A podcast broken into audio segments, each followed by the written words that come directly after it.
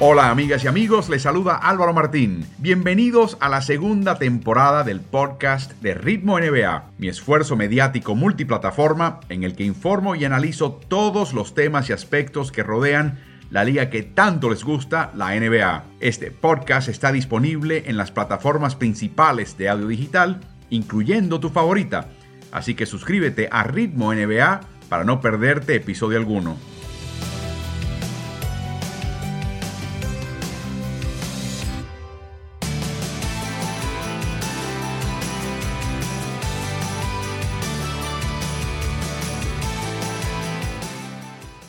Muy buenas noches, amigas y amigos del baloncesto y la NBA. Les saluda Álvaro Martín. Bienvenidos a Ritmo NBA y estas sesiones de streaming live, lunes por la noche en el este de los Estados Unidos, la madrugada, por supuesto, de Barcelona y de Madrid. Están todos, eh, siéntanse todos bienvenidos a esta sesión. Empiecen a enviar preguntas en particular. Algunas podemos agarrar y colocar y, e incluir en este contenido.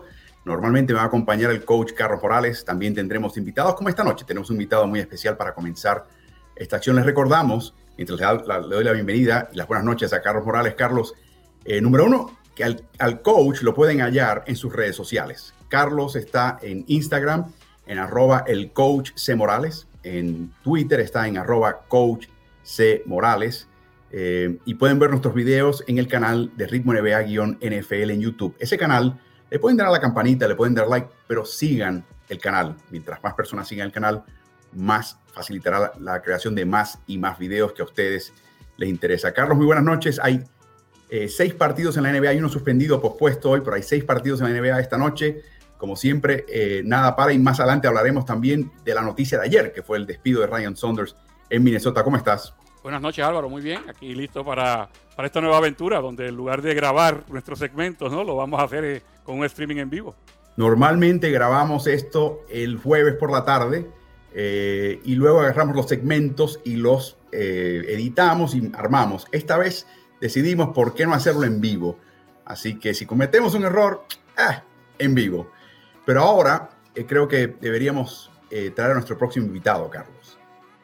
Vamos a invitar ahora a Dan Clayton. Dan es un viejo amigo, se formó en el área de Utah, vivía hasta hace muy poco en Nueva York, regresó para estar con la familia en Salt Lake City y digo Salt Lake porque él también es la mente, el editor en jefe de la página saltcityhoops.com. Esa página es la página definitiva y particular de lo que está pasando con ese equipo. Y te puedo asegurar que Dan, que vivió un par de años en España y por eso nos va a hablar con el ceceo español, eh, te puede decir cuál de los dos lados del pantalón se pone primero Rudy Gobert. Porque a ese nivel de conocimiento eh, llega lo que sabe Dan de este equipo, lo analiza constantemente. Dan también fue la voz del equipo de Utah Jazz por varios años antes de, mudarse a Nueva York y quién sabe si también en el futuro. Muy buenas noches, Dan. Hola, muy buenas noches, uh, caballeros. Un placer estar aquí con ustedes. Dan, la gran pregunta. Este equipo de Utah es un equipo que no hace muchos cambios abruptos. Hay otros equipos en la NBA, por ejemplo Brooklyn, que buscan encadenar estrellas. Este equipo no es así este equipo construye de a poco, de a poco, de a poco. Pero en las últimas temporadas ganaba el 60% de sus partidos. Este año recuperan a Derek Favors, que estuvo en Orleans, está de vuelta en Utah, jugador súper eficiente, conoce el sistema, y de repente este equipo está ganando el 80% de sus partidos, número uno en la NBA en ese sentido. ¿Cómo explicas que este equipo ha dado ese paso al frente tan, tan impresionante sin haber cambiado el elenco? Mira, lo que hacía el, lo que hizo el, fichaje de Favors es que hizo que los Jazz pueden mantener el mismo sistema defensivo por 48 minutos en vez de tener un sistema cuando Rudy Gobert está en la cancha y otro cuando él se sienta para un descanso. Pero realmente la diferencia entre el año pasado o los años anteriores con un porcentaje del 60% como tú, como tú mencionas Álvaro y, el Jazz de este año que está que va 24 victorias contra 6 derrotas no es favor solamente, es el hecho de que los Jazz por fin se han acoplado unos a otros. Realmente el grupo que juntaron el año pasado apenas tuvo oportunidades de jugar juntos porque Mike Conley estaba jugando lastimado, se perdió algunos cuantos juegos. Ah, el traspaso para traer a Jordan Clarkson no pasó hasta el diciembre de la temporada pasada. Y luego cuando por fin tuvieron a Conley y Clarkson jugando juntos en sus papeles apropiados, solo tuvieron 13 juegos, 13 juegos juntos hasta que Boyan Bogdanovich se lastimó y se perdió todo el tiempo de la, lo que llamamos la burbuja en Orlando. O sea que realmente ese es el número clave para entender el contexto detrás de las decisiones de los Jazz. Es el número 13. Tan pocos partidos que tuvieron juntos este grupo que realmente es el coro actual de la franquicia. A Dan también lo pueden hallar en Twitter. Su cuenta es arroba Dan Clayton, C-L-A-Y-T-O-N, pero en vez de O es el número cero. Eh, así que allí lo pueden hallar y seguirlo.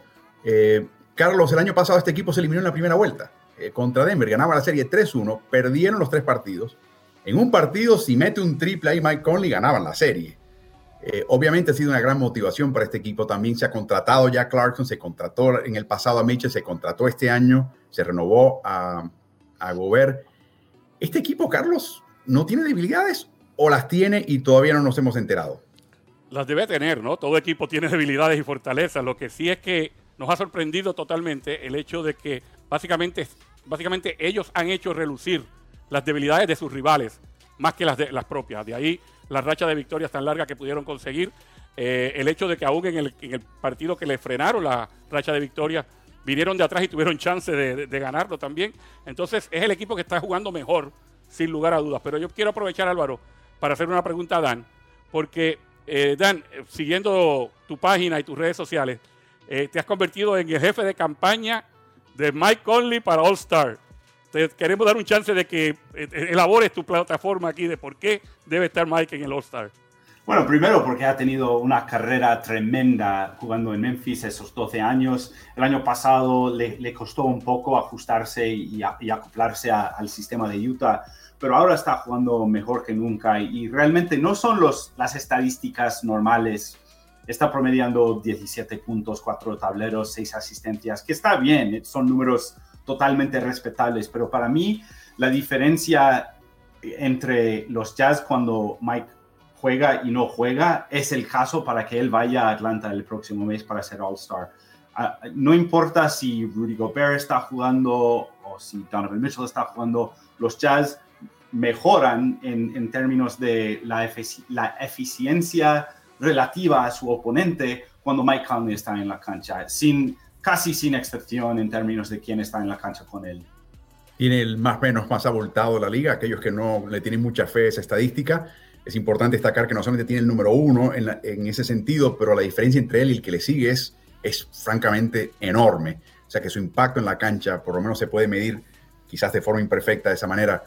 Pero hay algo, una calidad de este equipo que, creo que le da esperanzas al equipo si se mantiene íntegro físicamente. Y es el hecho de que no puedes, si apagas a un jugador en este equipo, eh, el equipo tiene recursos, tiene alternativas. De hecho, se basa su ofensiva en alternativas. ¿Cuál es la actitud de Utah cuando un equipo contrario le plantea a uno de sus jugadores en cancha una doble marca?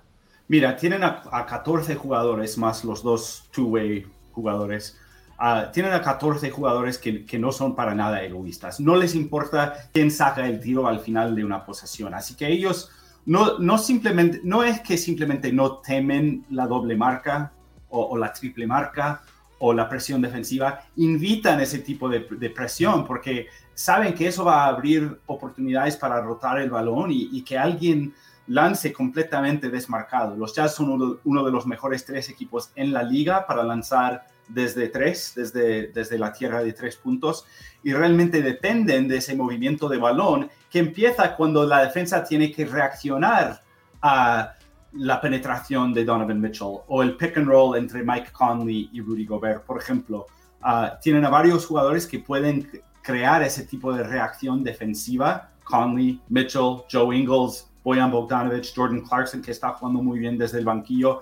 Y una vez que la defensa ah, tenga esa reacción, los Jazz muerden. Ahí están listos como, como el serpiente para, para reaccionar a la reacción.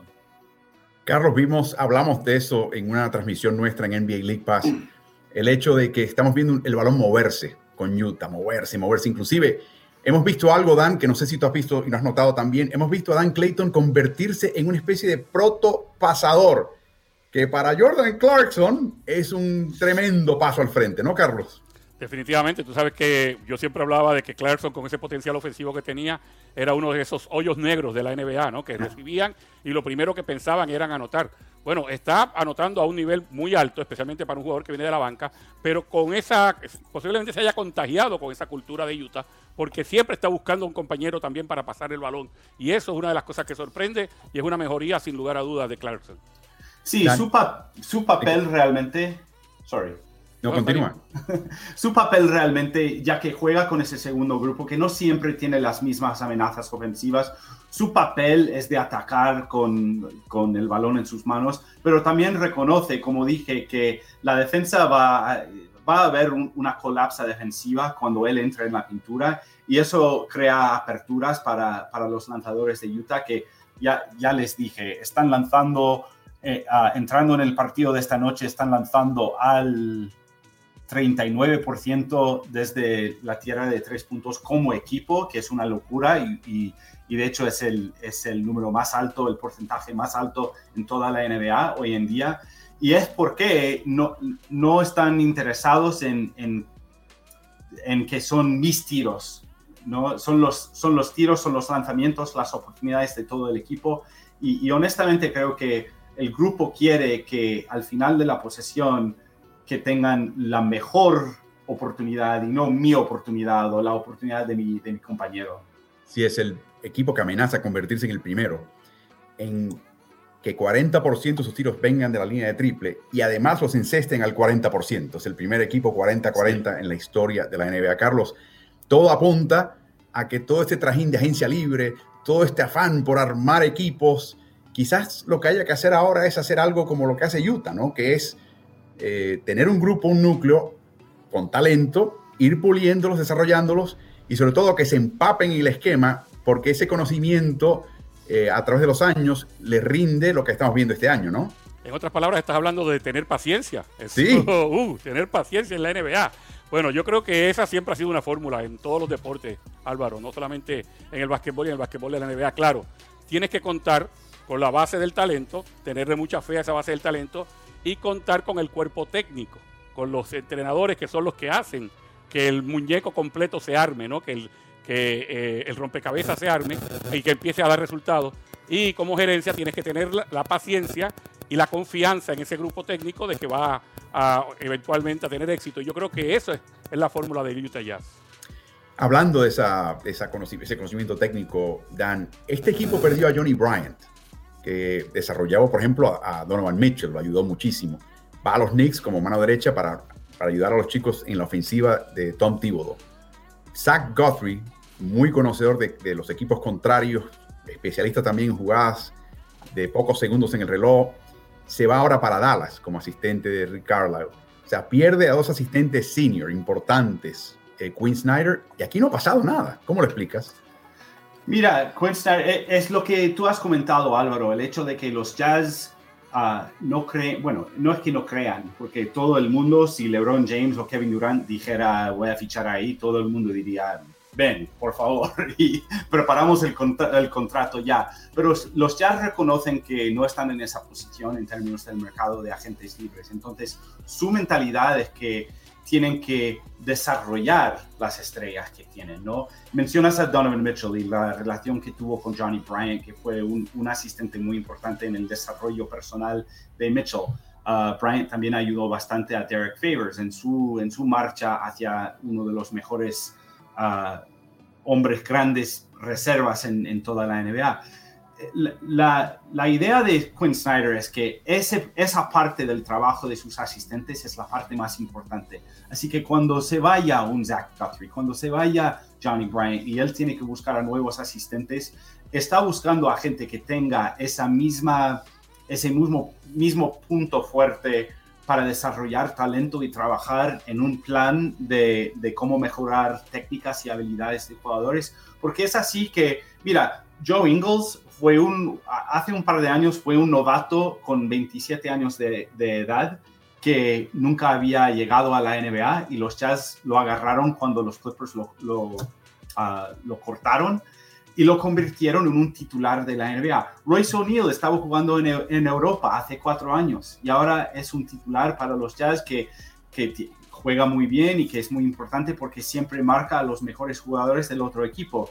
Encuentran a, hombres como esos que tienen la, disposición de recibir el feedback de un asistente, de, trabajar con, un asistente a fin de mejorar su juego y, realizar su potencial, como Donovan Mitchell, por ejemplo. Donovan, nos olvidamos a veces, pero Donovan está en su cuarto año en la NBA solo lleva tres años y pico jugando profesionalmente y sin embargo es uno de los, ah, se ha convertido básicamente de noche a día en uno de los anotadores más prolíficos de toda la NBA, promediando casi 25 puntos por juego en su cuarta campaña. Y es por justamente lo que mencioné, el hecho de que Quinn Snyder busca a gente que quiera y, que sepa destapar esa, ese potencial. Pierde estos dos, trae a Sergio Oliva, que es un catalán, un español que venía de Filadelfia, que se encarga el tema de la, exacto, de, la, de las estadísticas de vanguardia y, el impacto que se pueda tener en esquemas de juego. Pero mencionabas que Quincy es un tipo muy intenso y muy inteligente muy inteligente. Donovan Mitchell dijo recientemente que, que Quinn Snyder no duerme. Dijo, The man never sleeps. El tipo nunca duerme porque siempre está estudiando el juego y estudiando las mejores maneras de, de atacar, como decías tú, coach, ah, de atacar las debilidades del, otro equipo.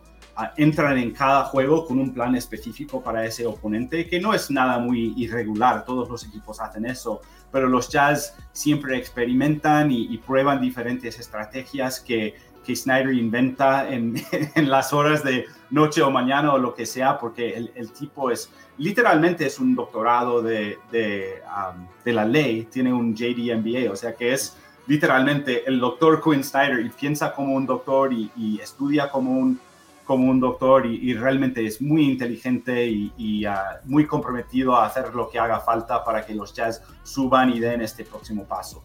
Hablamos con Dan Clayton, que es el editor en jefe de saltcityhoops.com, muy recomendado, escrito en inglés hasta ahora, pero vale la pena inclusive que traduzcan lo que él dice, el contenido que tiene el Utah Jazz es, no lo puedes hallar en otro lugar, es muy rico y ahí lo pueden hallar personalmente en la cuenta de Twitter, arroba Dan Clayton, C-L-A-Y-T-O-N, en vez de la O es un número cero. Carlos, hablemos ahora en, grano y, quiero también la opinión de Dan. Eh, Lakers ya hacen una serie de playoffs, sea, sea cuando sea. Eh, completos ambos equipos, con, Anthony Davis, con Margasol, cuadro a cuadro. ¿Cuáles son los duelos a destacar entre ambos? Bueno, obviamente el, el duelo más interesante es eh, si Anthony Davis pasa mucho tiempo de, centro, como pasó en los playoffs pasados, porque recordando que siempre el año pasado contaban con Dwight Howard, contaban con Yabel McGee, no cuentan con ellos este año, pero trajeron a Marc Gasol, eh, trajeron a Montrezl Harrell para jugar de centro. Pero ¿qué pasa? Que en los momentos cruciales, como se está jugando hoy día la NBA, se saca ese centro de un poquito menos movilidad y se pone a un jugador más versátil a jugar de pivot y ninguno mejor en eso que Anthony Davis. Entonces, ¿cuál sería el pareo más importante quizás y el más eh, atractivo? El de Rudy Gobert y Anthony Davis. Uf, Dan, ¿qué te parece? No, eh, eh, estoy de acuerdo con Carlos y aparte mencionaría que la, la, pregunta que tienen los otros 29 equipos de la liga es cómo marcamos a LeBron James. Y esa misma pregunta sería importante para los Jazz. Tienen a Royce O'Neal, que es fuerte y, tiene una mentalidad muy buena en el lado defensivo de la cancha y ha tenido éxito anteriormente marcándole a, LeBron.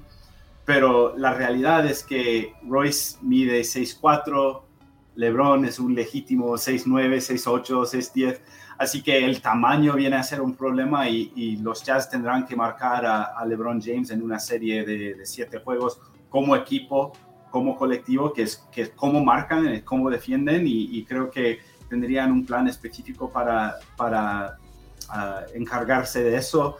Ahora, tenemos un duelo de Jazz Lakers este miércoles, pero sin Anthony Davis y sin Dennis Schroeder, así que no vamos a, no vamos a ver el, el panorama completo de cómo esos dos equipos se, se marcan y, y, se enfrentan, pero es muy interesante ver especialmente qué, puede hacer LeBron frente a la defensa de los Jazz, porque no tienen ese, ese defensor grande en el perímetro, un Trevor Ariza, un Robert Covington, no tienen ese tipo de, de jugador físico y grande en el perímetro en defensa.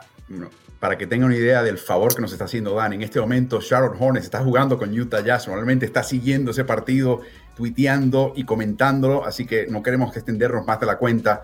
Una última pregunta. Tradicionalmente el jugador más valioso se lo otorga al mejor jugador del equipo que termina con la mayor cantidad de victorias en una temporada. Ese ha sido el caso en 8 de los últimos 10 años. Eh, asumiendo que Utah termina con el mejor registro, vamos a asumirlo por el momento. En tu opinión, ¿quién es el jugador más valioso de ese equipo y por ende podría ser de la NBA y por qué? Bueno, no sé qué piensan ustedes y, esto, y quiero escuchar sus opiniones, sus opiniones ah, también.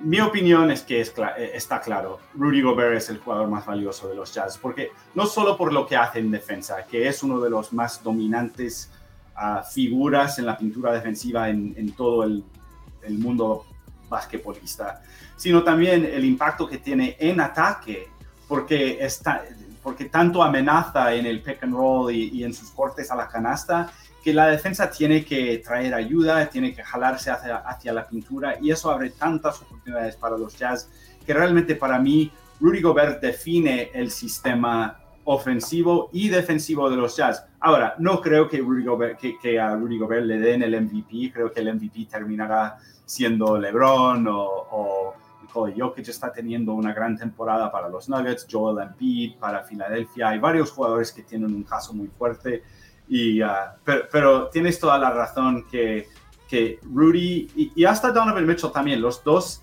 deben recibir más atención por lo que están haciendo, liderando a un club que está ganando el 80% de sus juegos y, que está enfrente de, de, toda la liga por un mes ahora. Llevan un mes en, la primera posición, no de su división, no de la conferencia del oeste, sino también de toda la liga.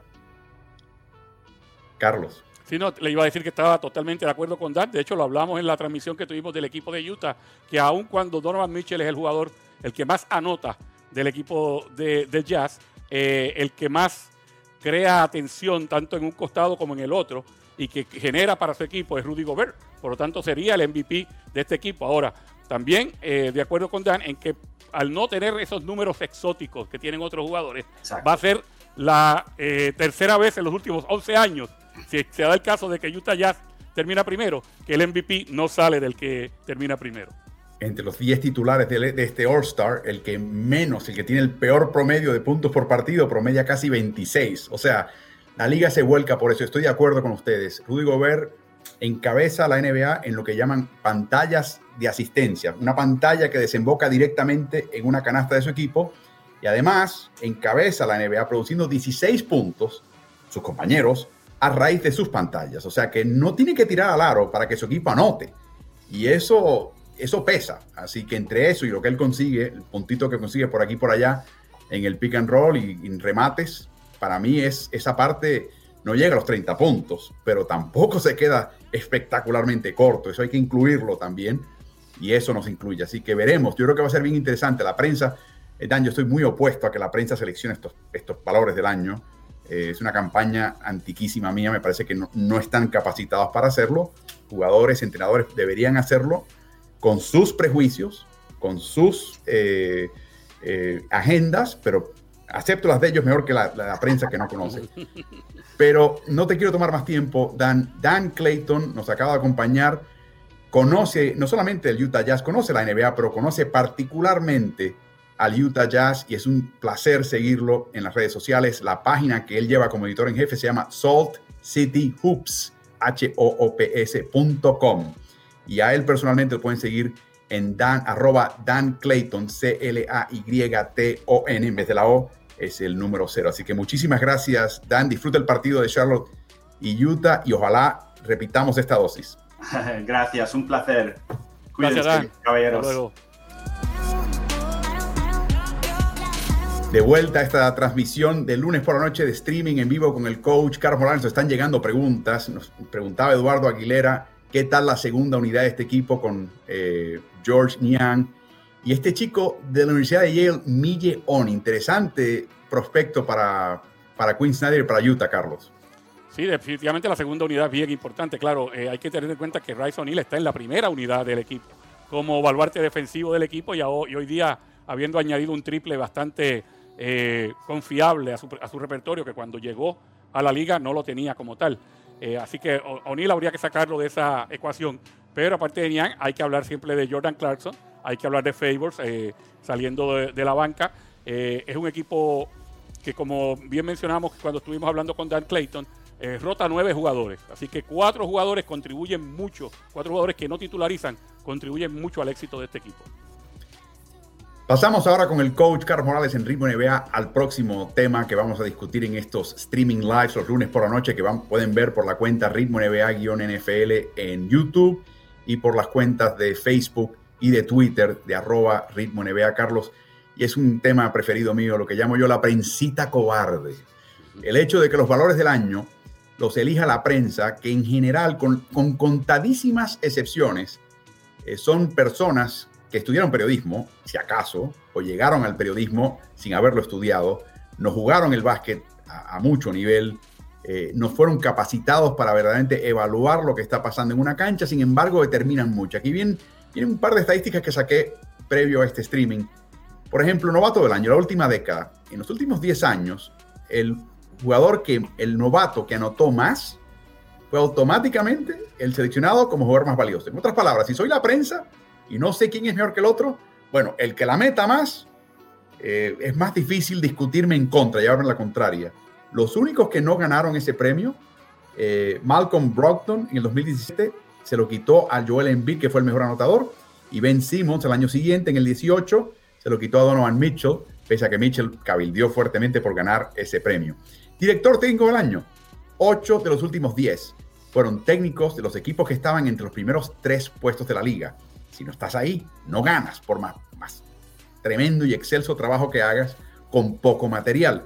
Las excepciones en los últimos 10 años, George Carl en el 2012-13 con Denver llegó cuarto y Scotty Brooks en el 2009-2010 con Oklahoma City y un jovencito Kevin Durant que terminó noveno. ¿Qué tal jugar más valioso? Siete de los últimos 10, el máximo anotador del equipo con el mejor registro, Carlos. Eh, ¿Crees que me equivoco cuando digo esto o crees que estos datos avalan un poquito la actitud de que, hey, si elijo al que anota más del equipo que más despunta, es difícil argumentar en mi contra? Sí, yo estoy de acuerdo contigo que yo creo que esa es la forma de pensar de algunas personas, especialmente si no conocen mucho del juego. Pero me gustaría pensar que algunos de ellos no lo dejan en el mejor anotador, sino en el mejor jugador del equipo al que le va mejor. Me, explico. En el caso de los últimos dos años, eh, con eh, Giannis Antetokounmpo siendo el MVP, estamos hablando no solamente del mejor anotador del equipo, el líder en asistencias, el líder en rebotes, el, el mejor jugador defensivo de la liga en, uno de los dos casos. Entonces, si hay una, un jugador tan dominante y además al su equipo le va muy bien, pues quizás se pueda poner la balanza o sobre la balanza decir, bueno, es un deporte de conjunto, que tu contribución haga que a tu equipo le vaya mejor, eh, te debe dar algún tipo de beneficio. En el caso de cuando Ben Simmons fue el, el, novato del año en lugar de Novan Mitchell, también se tomó muy en cuenta todo lo otro que rendía eh, Ben porque era prácticamente una triple decena ambulante. O sea, te llegaba escasamente a los 10 o a los 12 puntos, pero te agarraba 10 o 12 rebotes, te hacía 10 o 11 asistencias y la gente valorizó eso. Eh, y en el, eh, técnico del año, perdón, ahí habría que tener un poquito más quizás de visión que no te la va a permitir la NBA, y me explico, y es poder estar en los entrenamientos de los coaches, ver a quién quién tiene que moler más vidrio. Porque básicamente de eso es que se trata, ¿no? El que hace más con menos. Porque terminar en las primeras tres o cuatro posiciones cuando tienes mejor equipo eh, puede tener algún valor. Pero ¿qué pasa cuando terminas ocho o nueve y tu equipo en talento es el 16 de la liga?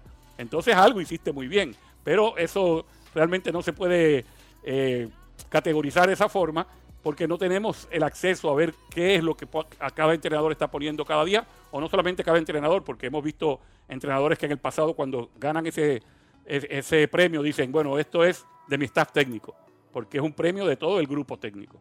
Y últimamente el que lo gana es casi el beso de la muerte, pierdes el empleo si ganas ese premio. Claro, es también importante destacar, Carlos, que la NBA, con todo propósito, no define el criterio de cada premio. Por lo tanto, es interpretación personal. Y es muy difícil argumentar si la persona utiliza un criterio, puede que esté en lo correcto. Exacto. Y generalmente esto va a generar debate y eso es exactamente lo que quiere la liga, pero pienso que el proceso está viciado por el hecho de que muchas personas, siempre hay un Jeff Van Gondi que emite su voto y que sabe de lo que habla, puede que él también se equivoque, puede que él también comete un error. Pero de nuevo, yo tiendo a pensar que esos errores cometidos por ellos eh, los acepto con, mayor eh, eh, rapidez que el de una persona que no sabe ni una ínfima parte de lo que sale, sabe Jeff Van Gundy. Pero bueno, así, así las cosas en la NBA y así las cosas en la repartición de la ferretería, los valores del año. Continuamos en este streaming, Carlos, con una pregunta de Mario Peláez. ¿Creen que la plantilla de Boston Celtics está bien confeccionada? Noto al equipo atascado y dando un par de pasos atrás en comparación a temporadas pasadas. Es el tema del momento, Carlos. Sí, lo es porque no le está yendo bien un equipo que se, se contaba con él como de los primeros dos o tres equipos en la, en la conferencia del Este, ¿no? Y, y ya lleva un tiempo junto y ya lleva en la, mano del, técnico Brad Stevens, que ha demostrado la saciedad, que es un buen técnico de NBA, por lo tanto, todo el mundo decía, bueno, es cuestión de que se lancen al ruedo y a ganar partidos, ¿no? No ha sido tan sencillo por varias razones. Han tenido problemas en la posición de base. En la posición de base específicamente, Kemba Walker ha tenido una temporada para el olvido. De hecho, en el partido más reciente que su equipo ganó eh, por 12 puntos, fue el mejor partido que tuvo Kemba Walker ofensivamente. Así que hay una, eh, se puede hacer una asociación entre cómo le va a Kemba y cómo le está yendo al equipo. También el hecho de que Jeff T, que fue contratado para que fuera el sustituto de Kemba Walker, especialmente porque Kemba venía eh, adoleciendo de una lesión de rodilla, tampoco ha sido ha dado pie con bola. Y que el novato Pritchard, que sí ha jugado bastante bien y que tiene buenos números, eh, pero eh, es un hoyo en defensa hasta el momento. si no puede cortar el balón, si no se lo puede arrebatar de las manos a los bases, y ya los bases están bastante preparados para eso, no, no te aporta mucho en el costado defensivo. A eso hay que añadirle que el juego se convierte por momentos en un juego de uno contra uno especialmente mm. eh, cuando los aleros tienen el balón en la mano. Yo creo que eso eh, es bien importante porque en la NBA hay la tendencia a darle el, papel de superestrella a un jugador posiblemente muy temprano en su carrera. Y eso puede ser un caso en el, eh, con, los Boston Celtics. En muchas ocasiones le ha salido bien que sus aleros se tomen el uno, el uno contra uno, la, iniciativa, pero en otras ocasiones no tan bien. Y eh, el, hecho de que Tai se haya perdido partidos. Muchas veces hay jugadores que pasan eh, desapercibidos mientras están en cancha. Cuando ellos están y tú cuentas con ellos, ah, ahí hay un jugadorcito ahí que ayuda. Tan pronto ese jugador no está, es que lo echas de menos de verdad. ¿Qué pasó? Y, ese es el caso de Tai sin lugar a dudas. Eh, si eres Danny Ainge y eres Brad Stevens y tienes que reforzar una posición, buscas a un interno, el famoso pivot, aunque tienen a Rob Williams también esa mezcla, tienen a Tristan Thompson. O buscas un armador porque piensas que Jeff Teague sencillamente no te está dando lo que te hace falta. Bueno, posiblemente eh, hay que buscar un armador para un armador sustituto, posiblemente, a menos que Boston le tenga la misma fe que te estoy mencionando al, chico Pritchard y, estén diciendo, bueno, eh, vamos a pasar algunas vicisitudes, pero seguimos desarrollando a él como base y lo que nos pueda dar Kemba. Eh, pero sin lugar a dudas que la diferencia es que aun cuando tú tienes un monstruo de tres cabezas en la posición de pivot, ninguno de los otros dos pivots eh, hace lo que hace Thais, especialmente abrir la cancha y meter el triple. O si no está metiendo el triple, por lo menos ser amenaza de triple, lo cual le crea los espacios a Taylor y a Brown, eh, los aleros que mencionaba previamente, para que ellos entonces tengan, hagan sus penetraciones hacia la canasta y hagan y creen su mini show. ¿Te acuerdas el año pasado en, la concentración de Orlando en la serie contra Miami que hubo unas diferencias entre Marcus Smart y supuestamente Jalen Brown, el mismo Tatum, que terminó en gritos, la prensa lo pudo escuchar tras puertas cerradas. Eh, están extrañando mucho a Marcus Smart, ¿no? Sin duda, o sea, Marcus Smart, eh, que he dicho en otras ocasiones que yo creo que es el alma del equipo. Eh, no es el jugador más talentoso, no es el jugador más que más contribuye en ofensiva, posiblemente es el más que contribuye en defensa, pero sin lugar a dudas que en energía y en pasión y esos, esas dos eh, vertientes son las que se contagian. O sea, son imperceptibles primero que nada. La gente no, no puede decir, bueno, aquí hubo un 98% de pasión y un 99% de energía. No, eso está ahí, tú lo ves y lo, y lo sientes y dices, hay que jugar como ese tipo. Yo creo que Marcus Smart provee eso a su equipo. Y me pregunto si también le llama, le llama capítulo a jugadores como Tatum y Brown, eh, de una manera que quizás ni siquiera Brad Stevens lo haga, siendo compañero de equipo, un tipo que ha comprobado su, su, bona fides. Interesante, su ausencia coincide con esta caída de este equipo y se vieron muy vulnerables en su derrota contra el equipo de Pelicans. Así que veremos qué pasa con este equipo de Celtics. Continuamos con el coach Carlos Morales en este streaming de lunes por la noche. Aparecemos en el canal Ritmo NBA-NFL en YouTube, también en la cuenta de Ritmo NBA por Twitter y también por Facebook. Carlos, un equipo que es, como estuvieras en un auto de carreras, ¿no? Y estás cambiando en el embrague la marcha y estás esperando que este, este auto acelere y empiece a engrenar a donde tenía que estar. Es el equipo de Dallas. 5 y 3 es su marca desde que regresó Maxi Cleaver que era la supuesta pieza que verdaderamente iba a hacer este equipo carburar en ambos costados de la cancha. Cuando examinamos sus números, sus estadísticas de avanzada, sus eficiencias, puntos permitidos, puntos anotados por cada 100 posesiones, vemos que sí, el equipo ha mejorado con Maxi, pero prácticamente imperceptiblemente. Y lo que menos pensábamos, aunque ha mejorado mucho la ofensiva, es que la defensiva ha, ha decaído tremendamente. ¿Está en peligro este equipo de Dallas Carros de no clasificar en el oeste? Sí, lo está, aun cuando sabemos que este año son 10 los equipos que tendrán opción a, la clasificación una vez termine la temporada regular y ellos en este momento están dentro de la clasificación, pero esta es una conferencia muy dura en la que los equipos que están arriba de Dallas todos tienen marca ganadora en este momento, contrario a lo que pasa en el este, donde hay equipos en la séptima o octava posición con, con registro perdedor. En el oeste no se da ese caso. Ellos tienen que empezar a mejorar su juego y no solamente mejorar su juego, mejorar su cierre de partidos para poder ganar más partidos. Ya eso era algo que les aquejaba desde el año pasado, que jugaban muy bien por 45 minutos y los últimos tres eran un, desastre. Sigue esa maldición, sigue eh, persiguiéndoles ese mal y en este momento eh, su eficiencia neta en los momentos cruciales de partido también es negativa. Obviamente, bajaron muchísimo en ofensiva, de ser el primero de la liga y el primero de la historia el año pasado, con esos casi 117 puntos por cada 100 posesiones. Eso cayó, están en este momento más o menos, eh, creo que décimos en la, en la liga en cuanto a eficiencia defensiva, eh, pero, en ofensiva. Pero con la defensiva tendrán que hacer algo, ¿eh? porque no puede ser que un equipo con las aspiraciones que tiene Dallas sea el cuarto peor en defensa en toda la liga. Y han, hecho cambios en el perímetro, Carlos. Han traído jugadores que todavía tienen pólvora de triple, no son los tripleros que tenían antes pero supuestamente mejoran la defensiva. La impresión que a mí me da, Carlos, y puede que sea muy equivocada y muy, muy personal, es como si son como unos juguetes nuevos que tiene aquí Luka Doncic, que domina el balón, y que todavía no se ha descubierto del todo. Eh, y puede que haya algo de eso, ¿no? Que quizás en la segunda mitad de la temporada engranen un poco mejor, se entiendan un poco mejor, y Doncic y ellos se, eh, activen mutuamente. En este momento noto que Doncic está absorbiendo muchísimo el balón, y los demás están de adorno, Carlos, prácticamente en ataque. Es, interesante porque hace unos años atrás eh, mucha gente se quejó y que no le gustaba y que el, baloncesto se estaba degenerando. Cuando los Houston Rockets decidieron entregarle el balón en las manos a James Harden, le dijeron, toma James, tú tienes el balón en las manos, nosotros nos vamos a abrir aquí, te vamos a poner un pick and roll de vez en cuando con capela, otras veces vamos a tener cuatro tiradores rodeándote y tú decides si la lanzas o la pasas y decides cuánto tiempo quedarte con ella y si atacas de primera intención o si atacas en los últimos cinco segundos. Y uno veía eso y decía, pero de verdad, ese señor va a tener la bola en las manos el 90% del tiempo que se está jugando a ofensiva. Bueno, Luka Doncic está haciendo exactamente lo mismo, Álvaro. Exactamente lo mismo. Tiene la no, se le, no, se le critica. No se le critica igual. Tiene la bola en las manos, se la presta de vez en cuando a sus amiguitos. Es increíble como la percepción, ¿no? Afecta a uno y no afecta a otro. Quizás se tiene que dejar la barba para que la gente empiece ahora también a, criticarlo y no cabe duda de ninguna, no hay duda alguna de que Luka Doncic ve a James Harden como modelo o sea, y, toma eh, movidas inclusive del mismo Harden porque francamente funcionan y por qué no, y el chico también las domina.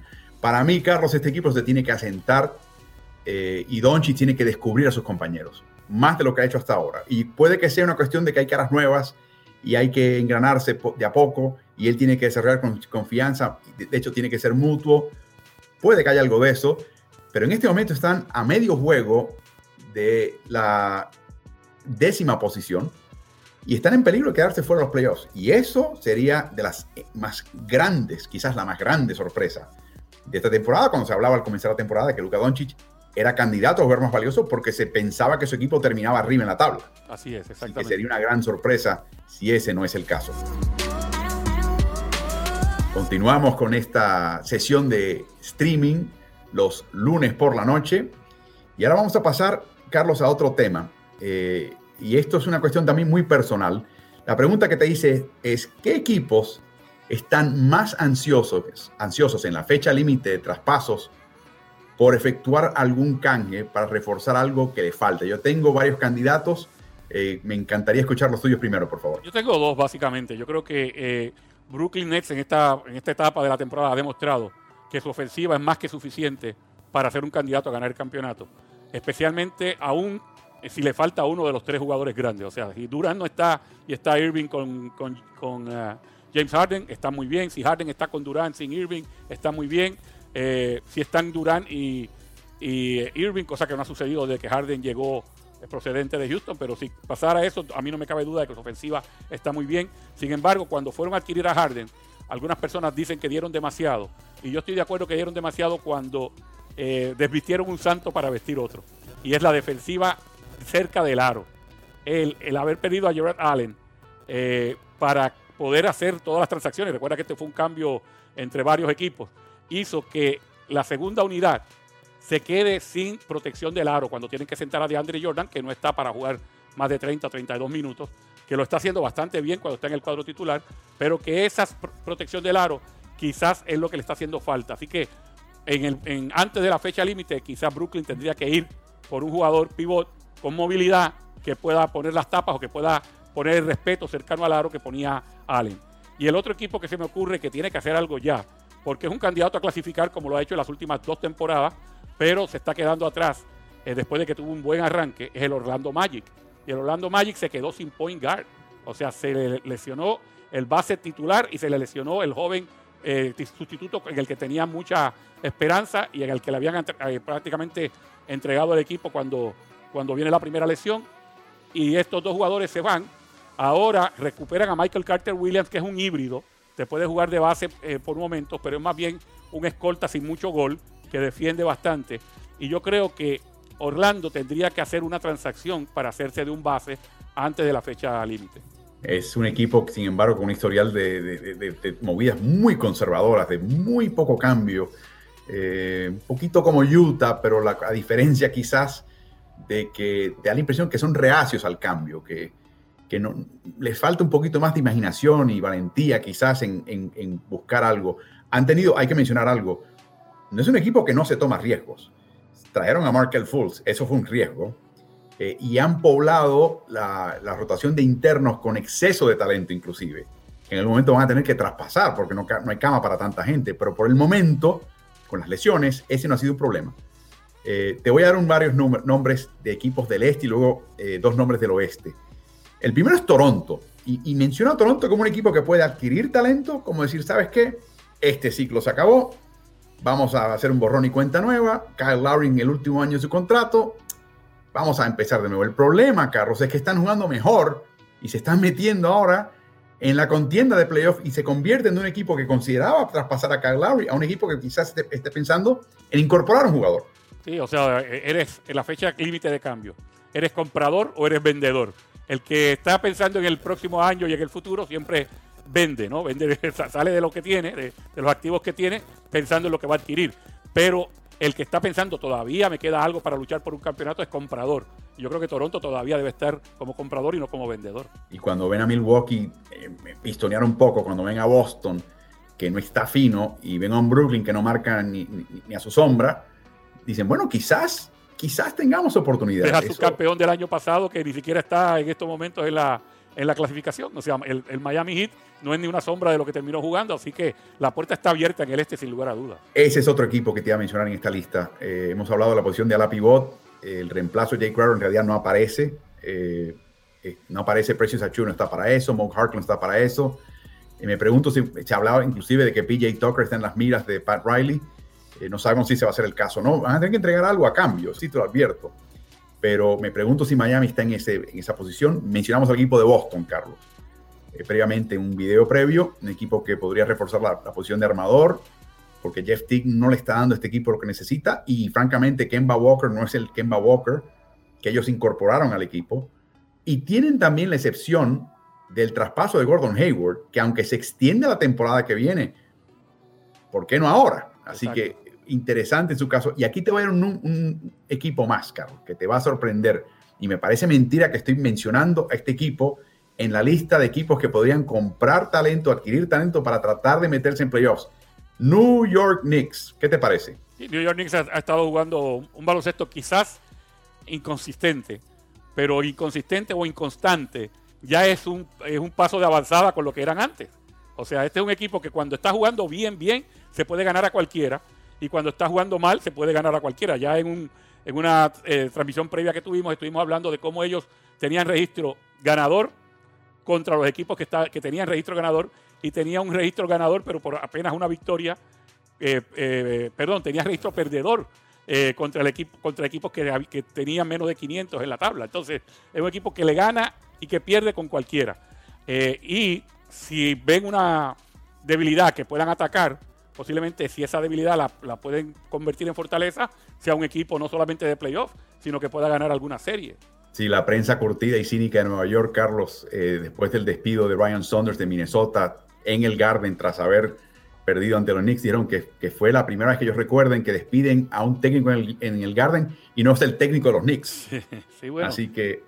Recordando también, eh, antes de que te, sigamos, recordando que Tom Thibodeau dirigía por primera vez en contra de Minnesota desde que fue echado por Minnesota y fue sustituido por Ryan Saunders. Porque increíble pero cierto, dada la, cancelación de gran parte de la temporada, los dos partidos de Knicks eh, y Minnesota el año pasado, en el cual no estaba activo en Nueva York, no se celebraron. Así estos equipos no se habían visto la cara en casi dos años. Carlos, los dos equipos del oeste que a mí me parece que podrían estar considerando cambios, eh, uno te sorprenderá, quizás el otro no el que no te sorprenda, en mi opinión, para mí es Denver. Desde que comenzó la temporada, Denver tiene un exceso de bases, de externos, y le hace falta ese jugador que perdieron a Detroit, ese Jeremy Grant, ese Torrey Craig, ese jugador que te marca a los internos o, el, perímetro grande, el 3 o el 4. En otras palabras, LeBron James, Kawhi Leonard, no tienen ese jugador en este momento. Michael Porter Jr. no es ese jugador. No. Por lo tanto, si este equipo aspira a sencillamente progresar con lo que tiene, perfecto. Pero si quieren llegar un poquito más lejos de lo que hicieron el año pasado, que bastante lejos llegaron, tienen que hacer algo, ¿no? Sí, es posible que estén pensando precisamente en fortalecer esa posición, porque como dice, se fueron dos baluartes al, mismo tiempo, eh, de, lo que, de lo que es más bien defensiva que ofensiva, aunque en el caso de Grant ya estaba metiendo el triple también con consistencia. Pero fíjate qué interesante, cuando ya Michael Green viene jugando bien, porque no lo ha estado haciendo consistentemente en las últimas semanas. Él es ese jugador que te puede defender a un 3 o te puede defender un 4 y que no pagas el precio teniéndolo en ofensiva porque incluso te da ese triple de frente al aro. Eh, Michael Porter Jr., ni cerca de serlo. Michael mm. Porter Jr. te puede anotar 40 puntos en un partido y ahí le anotan 41. O sea, es el desdén que él tiene por el costado defensivo es una cosa increíble. Y me llama la atención que siendo un jugador joven con tanto talento, no lo llamen a capítulo más. Y de nuevo, en muchas ocasiones uno no está en el día a día de los vestidores ni de las prácticas y muchos jugadores, muchos entrenadores quizás no quieren eh, llamarle la atención públicamente a sus jugadores para eh, no avergonzarlos, ¿no? Eh, frente a la prensa y demás. Pero a Porter Jr. hay que, hay que ponerlo a, a, a sentir más responsabilidad, es la palabra que estaba buscando. Ser más responsable en el costado defensivo para que todos esos dotes de capacidad atlética y ofensivos que tiene los pueda redondear y convertirse en el jugador que todo el mundo quiere que sea. Sin duda. Y el otro equipo que te iba a mencionar, lo hemos hablado en el pasado, un equipo de enorme profundidad, con más de dos cuadros de cinco jugadores disponibles para jugar y contribuir, casi todos de la misma edad. Yo te diría que son de esos 12 jugadores, yo te diría que hay, no sé, 8 que son prácticamente contemporáneos. Se trata de equipo de Memphis Grizzlies. Y me pregunto si el proyecto es, no, no, no, no, no, vamos a, que este núcleo progrese como está, porque me gusta lo que tengo a mano y el coach Taylor Jenkins sabe cómo desarrollarlos. Así que seremos pacientes, no hay, no hay que apresurarse. O piensan un poquito, vamos a entregar un par de esos jugadores, a traer a alguien que tenga un poquito más de experiencia, de peso, de, de conocimiento de playoffs, para ver si propulsamos a este equipo y al resto de la juventud del equipo a niveles más altos. Si tú fueses eh, ese gerente general, si tú fueses el Robert Pera, el dueño del equipo, ¿qué harías? Fíjate, en un segmento anterior que tuvimos con Dan Clayton, que estuvimos hablando del Utah Jazz, hablamos de cuál es el atributo principal de esta franquicia en los últimos años y el que debería hacerlo como ejemplo de otros, otros equipos, no en baloncesto solamente, en todos los deportes, y es la paciencia. Es tú saber que tú tienes unos activos, que tienes unos muchachos con un gran potencial y darle la oportunidad de crecer juntos. Utah hizo eso. San Antonio, por ejemplo, en los años que tenía eh, como bastiones a, Duncan, Ginobili y Parker. Los rodeaba con ciertos jugadores y le daba esa oportunidad de crecer eh, juntos. y varios equipos han, utilizado esa fórmula, pero Miami Heat es uno de esos equipos también que lo hace, ¿no? Pero a veces los equipos pierden la paciencia en el primero o segundo año y tratan de ir a buscar ese, ese golpe de knockout. Y ahí se les va, se les cae la casa. Hablando precisamente de los New York, Knicks, que nunca han tenido la paciencia para construir a un plazo de tres o cuatro años. Memphis tiene los activos para poder eh, eh, seguir construyendo a tres o cuatro años. Yo, si fuera el gerente, los dejaría tranquilos. Bueno, ustedes nos dirán, eh, comenten sus opiniones, sus equipos que piensan que van a ser compradores, o sea, van a tratar de incorporar talento para progresar en playoffs antes de la fecha límite. Lo pueden hacer a través de todas las cuentas de redes sociales, las de Carlos. En Instagram es arroba el coach C. Morales. En Twitter es arroba coach C. Eh, y en nuestro caso es arroba ritmo NBA en Facebook, en Instagram, en Twitter y también en el canal de YouTube ritmo NBA-NFL. Continuamos con este streaming live, eh, Carlos, y continúan los temas. Estamos ya empezando a, a cerrar temas el próximo tema es un caso muy, muy inusual para mí. El jugador estadounidense de esta camada, de esta generación, Carlos, se crió en el circuito AAU, que conoces muy bien porque tu hijo Carly, que es un excelente entrenador y desarrollador de talento, eh, está con un equipo de escuela preparatoria, empezando hace tiempo ya a meterlos en estos torneos y entender cómo se bate el cobre. En ese tipo de circuito que se celebra entre años escolares, se arman super equipos Inclusive hay personas que tienen mucha, mucha, mucho dinero que ponen estos chicos en aviones privados, van a hoteles de cinco estrellas, les dan todo lo que hace falta. No se les paga a los niños, obviamente, pero los tratan, pero por todo lo alto. Y en estos equipos, los chicos que terminan en la NBA son compañeros hoy, rivales mañana. O sea, están cambiando de equipo todo el tiempo y se conocen muy bien. Por lo tanto, la lealtad tiende a ser a tu cuate, a tu amigo, lo hemos visto en Los Ángeles, lo hemos visto con LeBron James, lo hemos visto ahora en Brooklyn. Eh, no tanto al equipo y a la camiseta. Y de repente tienes un chico como Bradley Bill, en un equipo como Washington, Carlos, perdedor empedernido de tradición por años. Y Bradley Bill no se quiere ir de Washington. Toda la prensa quiere que se vaya un equipo ganador. Él no se quiere ir. ¿Cómo explicas ese fenómeno? Sí, bueno, especialmente a la luz de que hace unas semanas atrás, cuando en, medio de esa racha de, derrotas, eh, se vio en una conferencia de prensa bastante cabizbajo y frustrado, y le dicen, está frustrado, y, dijo, el cielo es azul, y todo el mundo salió corriendo, Bradley Bill quiere que lo cambien, porque usualmente cuando un jugador habla de que no está contento en un sitio, inmediatamente lo próximo es quiere que me cambien. Y no, en ningún momento, él dijo que está frustrado, y la razón por la que está frustrado es porque él quiere ser ganador en Washington porque él no ve la razón por la que no están ganando partidos en Washington, por qué los Wizards no pueden ser tan triunfadores como otros cuando él pone tanta energía y cuando sus compañeros ponen tanta energía y cuando tienen un buen eh, cuerpo técnico. Entonces la frustración es de él porque quiere ser ganador, pero donde está, no se quiere ir a ningún otro sitio. Y eso Álvaro rompe con todos los moldes establecidos por la NBA en la última década. Particularmente jugadores estadounidenses. El jugador internacional viene de una tradición donde vas a un club se convierte en tu club y tu anhelo es, aparte de ganar campeonatos, es hacerlo con ese club y terminar tu carrera con ese club. Bradley Bill es estadounidense, se formó con otra manera de pensar y es este bicho raro, este, este engendro, Carlos, que piensa como un jugador internacional, siendo estadounidense de formación total. Hay varios rasgos que quiero destacar de este joven para que lo entiendan. John Wall dio una entrevista otro día y le preguntaron cómo era su relación con, con Bradley. Dice, ese muchacho es mi hermano, dice. Cuando mi mamá se moría de cáncer, el que se pasaba las noches conmigo en el hospital era Bradley Bill. No acostado en una camita, sentado al lado mío toda la noche mientras mi mamá se moría. Dice, eso no yo lo voy a olvidar. Bradley Bill ha echado unas raíces en el área de Washington, Virginia, ha invertido dinero, tiempo, esfuerzo, que te das cuenta que él no se quiere ir por eso. También tiene dos ídolos, Bradley Bill, y es interesante ¿no? la selección de ídolos que él tiene. Número uno, Kobe Bryant, que tuvo toda su carrera con un equipo. De hecho, se le compara este año y su temporada con la de Kobe en el año 2014-2015, en que se abarrotaba de estadísticas y Lakers no ganaba nada. Y era el polo de un equipo que no ganaba.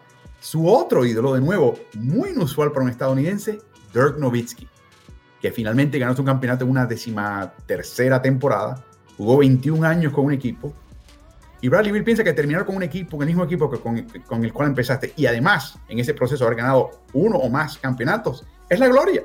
Pero ¿cuántos jugadores estadounidenses piensan así, Carlos? No, la, la mayoría piensa todo lo contrario, Álvaro. Y tan pronto, de nuevo, hablando de la paciencia o falta de paciencia, tan pronto tú le das uno o dos años a una franquicia y la cosa no va bien, estás pensando a dónde es que me muevo, a dónde es que hay que mudarse para buscar ese campeonato, con quién me uno para buscar ese campeonato.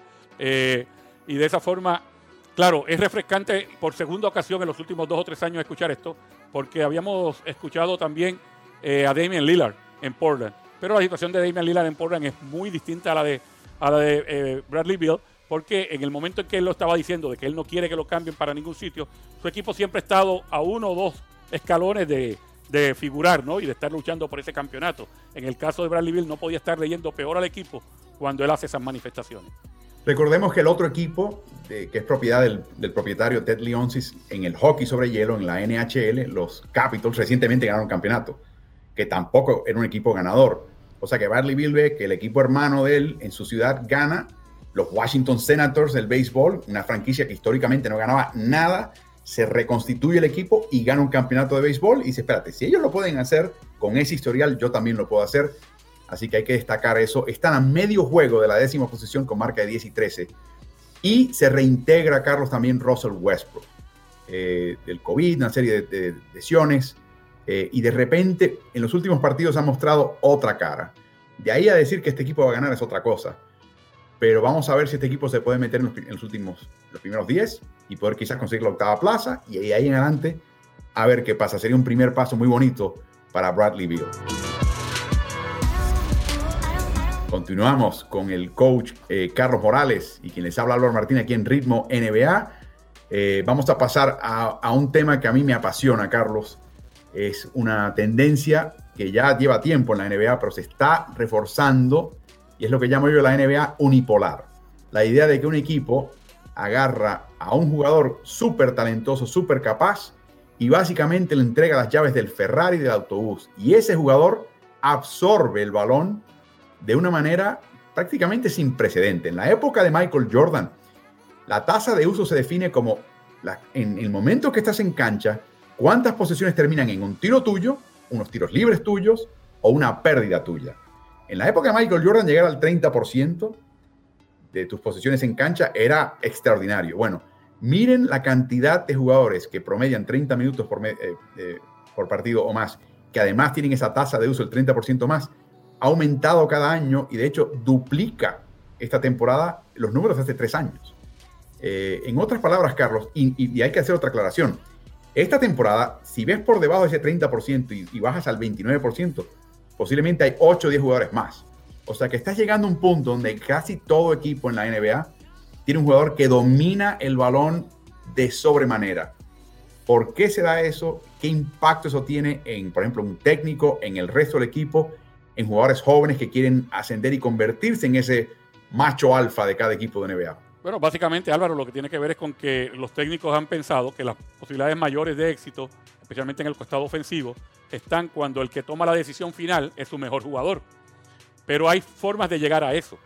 Por ejemplo, eh, hablábamos en, un segmento anterior de un James Harden controlando el balón todo el tiempo en Houston. Y luego eh, como eh, Luka Doncic lo hace también en Dallas la tasa de uso usualmente es bien alta, termina ese jugador eh, o, tomando un tiro a o botando la bola o recibiendo él la falta personal. Claro, también está la situación donde él hace la asistencia. Pero la tasa de uso puede ser bien alta y el balón estarse distribuyendo. ¿Por qué? Porque los Golden State Warriors comienzan la ofensiva con pase, pase, pase. Finalmente, en la mayoría de las ocasiones, el que toma el tiro es Stephen Curry. Pero es después que le ha tocado todo el mundo y que ha habido opciones para mover la defensa. Entonces, hay que ver ¿Cómo es que esa tasa de uso está tan alta? Si es un jugador acaparando el balón y como digo, como la, la frase que uso siempre, prestándosela de vez en cuando a sus amiguitos, o si es que en el balón compartido ya los esquemas están para que, hey, una vez la hayamos movido, la mayoría de los tiros los va a tomar este señor que está aquí. Esa es la gran diferencia en cuanto a una tasa de uso muy alta. Yo recuerdo en una época Jerry Sloan en, en Utah enviar la jugada. Recuerdo que Stockton, después de reponer, tenía que mirar de costado a ver qué jugada era. Usualmente era la misma. Recuerdo lo mismo de, Greg Popovich, que todavía lo hace en San Antonio. pero estoy viendo eso cada vez menos y menos entre los técnicos de la NBA, Carlos, y en parte porque están dándole a ese jugador alfa, ese macho alfa, la potestad de decidir lo que él quiere hacer. Exacto, especialmente si, si, se simplifica la ofensiva. Si ya tú tienes dos o tres eh, movidas que van con el mismo esquema, por ejemplo, y el jugador que tiene la bola lo que hace es que va directo a ese esquema y de ahí entonces empieza a crear una de las tres movidas, pues quizás el coach le da la libertad de que ellos sean los que estén creando continuamente. ¿Cuándo se ve más la mano del coach?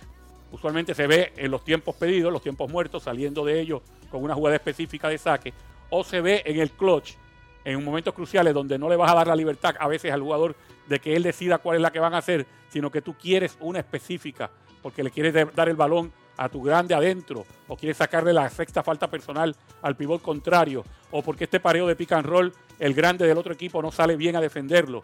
Ahí tú quizás no le dejas tanta libertad al jugador, sino que la pides tú. Pero en, en un partido de 48 minutos, donde los equipos que tienen pocas posesiones promedian 96 posesiones por partido. O sea, estamos hablando de entre 96 y 110 posesiones por juego. Hay tantas que tú no puedes micro dirigir. Tú tienes que dejar de vez en cuando que los jugadores sean los que tomen decisiones. Eso tiene un par de suposiciones, ¿no? Número uno, de que ese jugador alfa no se te va a lesionar. Dios te libre. Claro.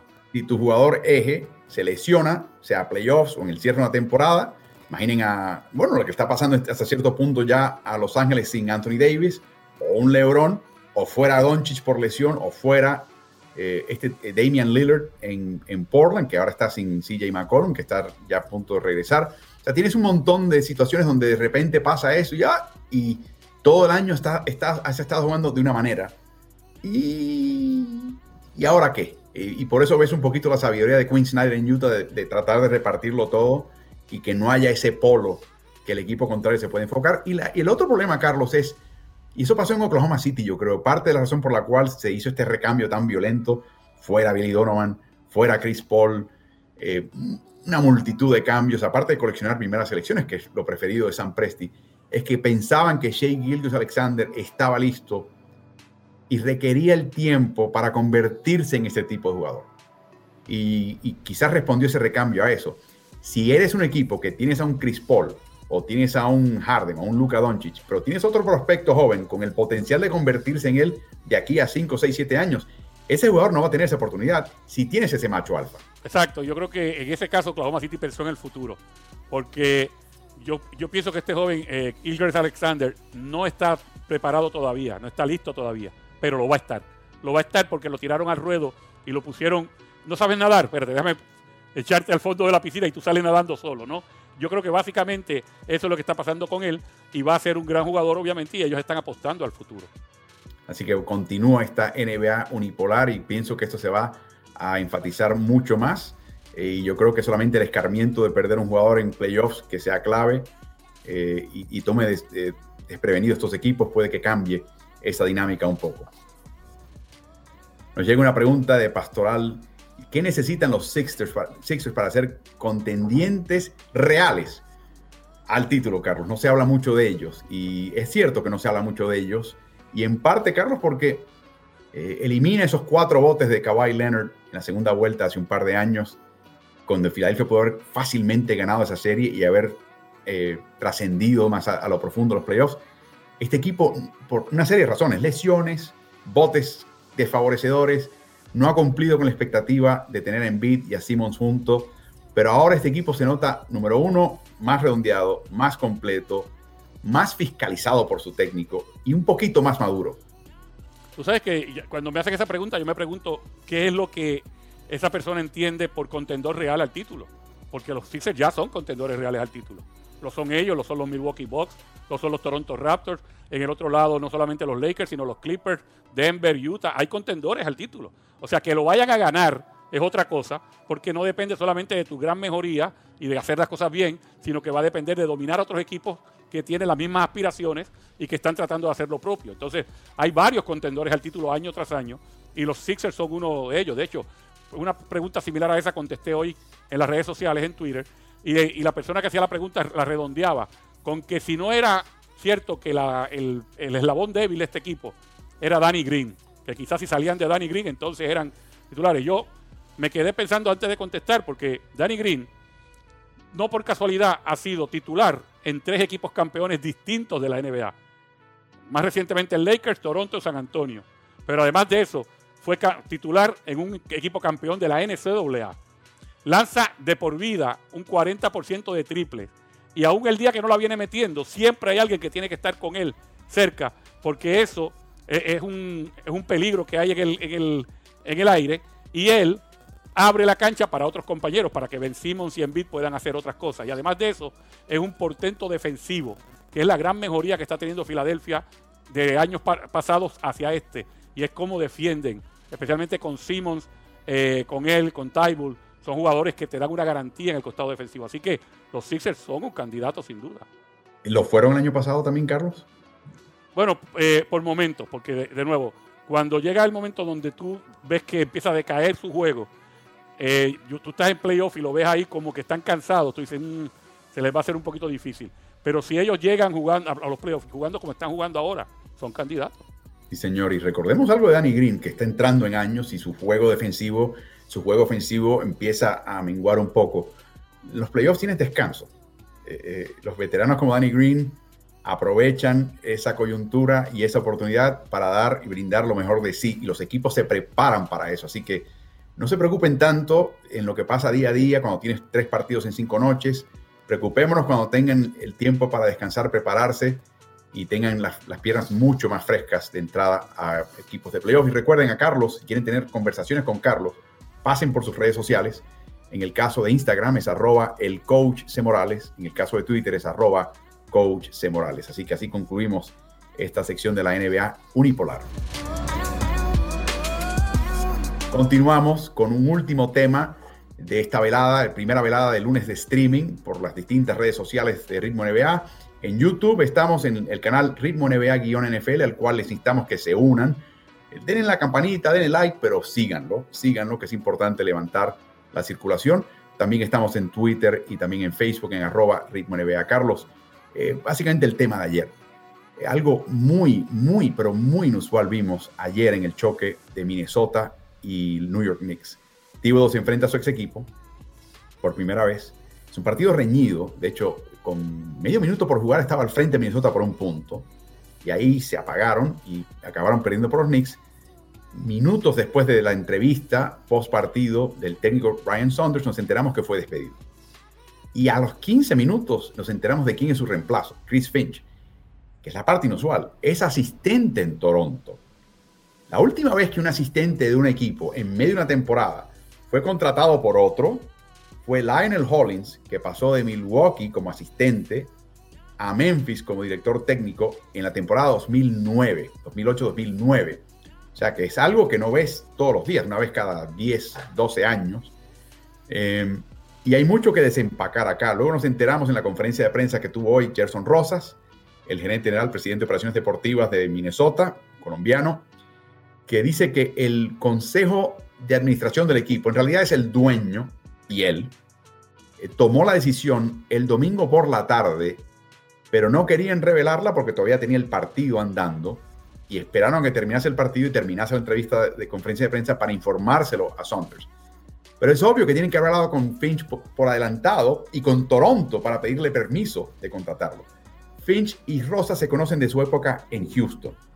En Houston, Fincher, el, el, director técnico de la filial de Gili, eh, los Río Grande eh, Vipers, que ganaron el campeonato de esa liga en el 2010. Se le conoce como un genio ofensivo, Carlos. Para que tengas una idea, la ofensiva de Toronto este año, sin Ibaka, sin Marcasol y con Lowry lesionado por grandes momentos de la temporada, ascendió de vigésima a decimotercera en la NBA.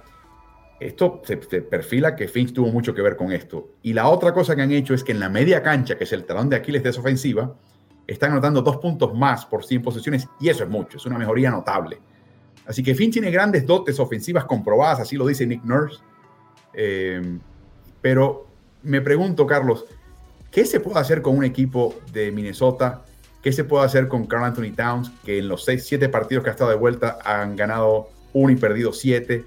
Es verdad que no han coincidido mucho con DeAngelo Russell, pero a DeAngelo Russell no le gusta marcar, no le gusta el juego físico, ni siquiera en ataque le gusta penetrar, no le gusta que le den faltas.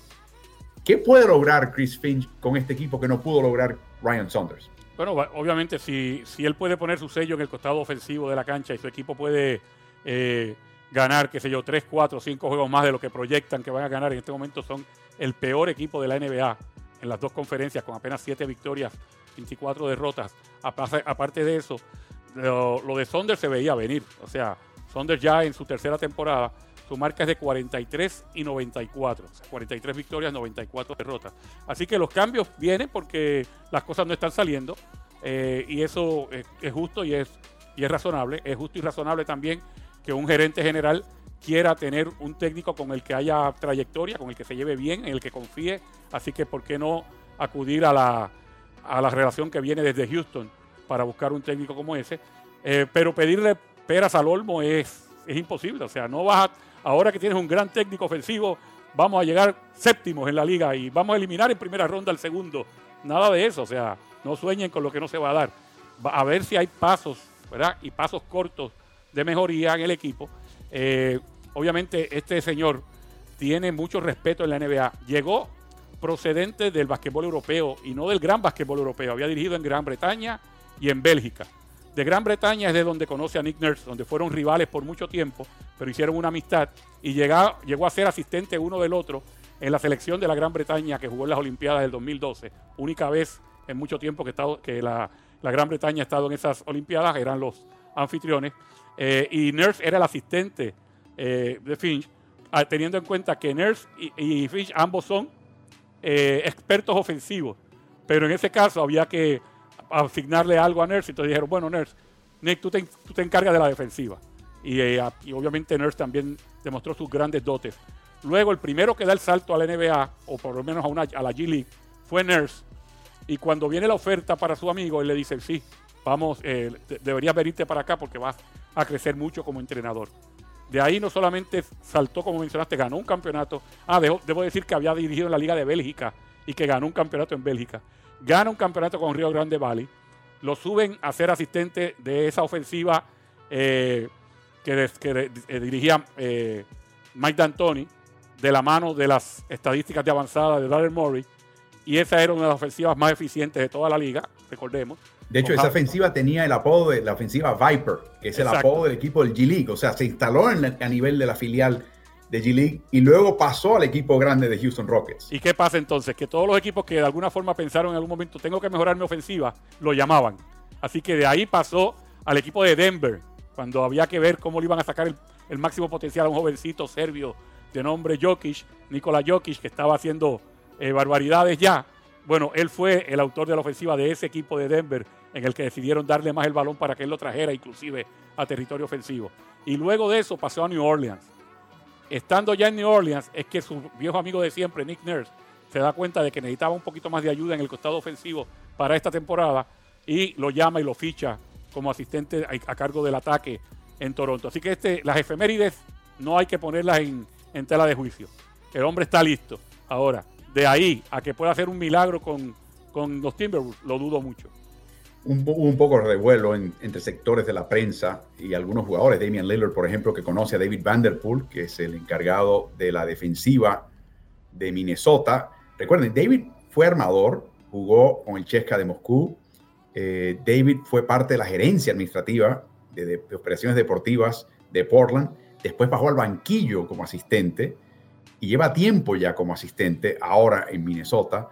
Y la pregunta era por qué no tener a un David Vanderpool como mínimo de interino.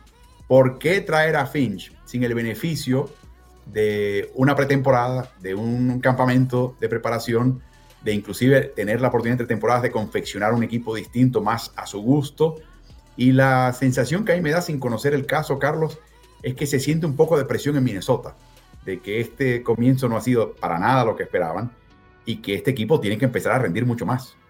No, y de nuevo, yo pienso que la potestad de rodearte o de contratar al técnico que te da la mayor confianza, con el que te sientes más tranquilo, más seguro, con el que tienes una relación, esa potestad nunca la debe soltar el gerente general, independientemente de qué tipo de, presión pueda venir de, distintos fuentes, de distintas fuentes, ¿no? porque también está la presión hoy día de que eh, en una liga dominada casi 80% donde el personal que juega es afroamericano, de, raza negra, ¿por qué no hay más coaches de raza negra? Hey, cada cual tendrá que tomar la decisión de por qué nombro a, un coach o al otro, pero quitarle esa potestad a un gerente general solamente porque alguien eh, protestó, este está, este está listo, sí, el otro está listo también.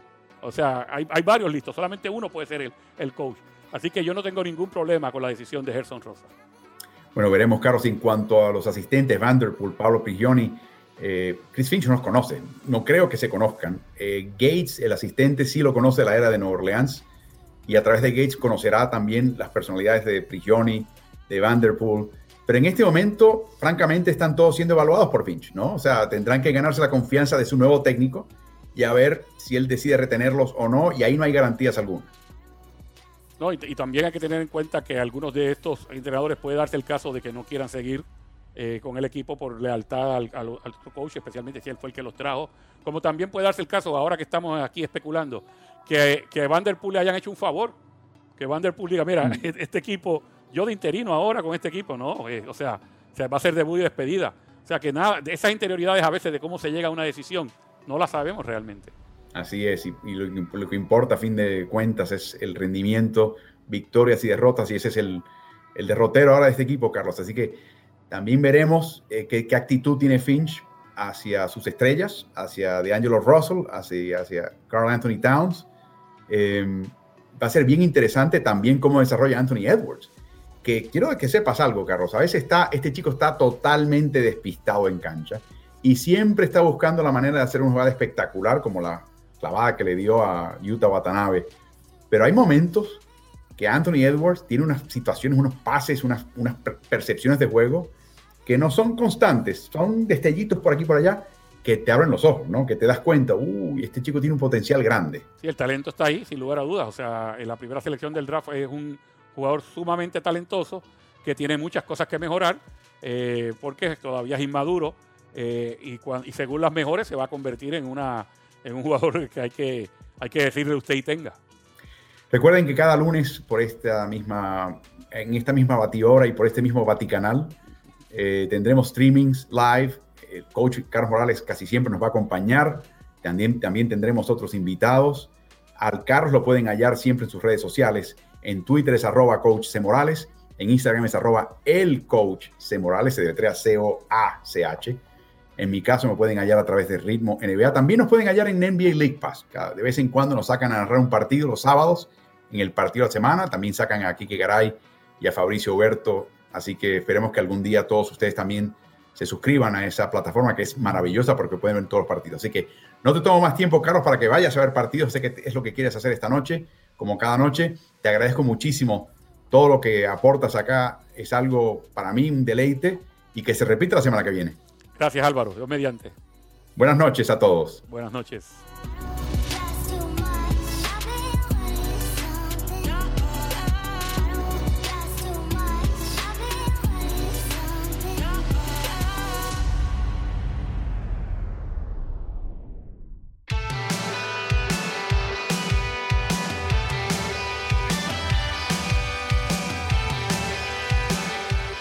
Te gusta el contenido de nuestro podcast, te pido que te suscribas y nos des buenas calificaciones. Eso nos ayudará a su mejor difusión. Y corre la voz, porque Ritmo NBA es el nuevo canal multiplataforma digital de información y opinión de quien les habla Álvaro Martín. Lo puedes hallar en Twitter, en Instagram, en Facebook y en YouTube. Búscanos siempre como Ritmo NBA.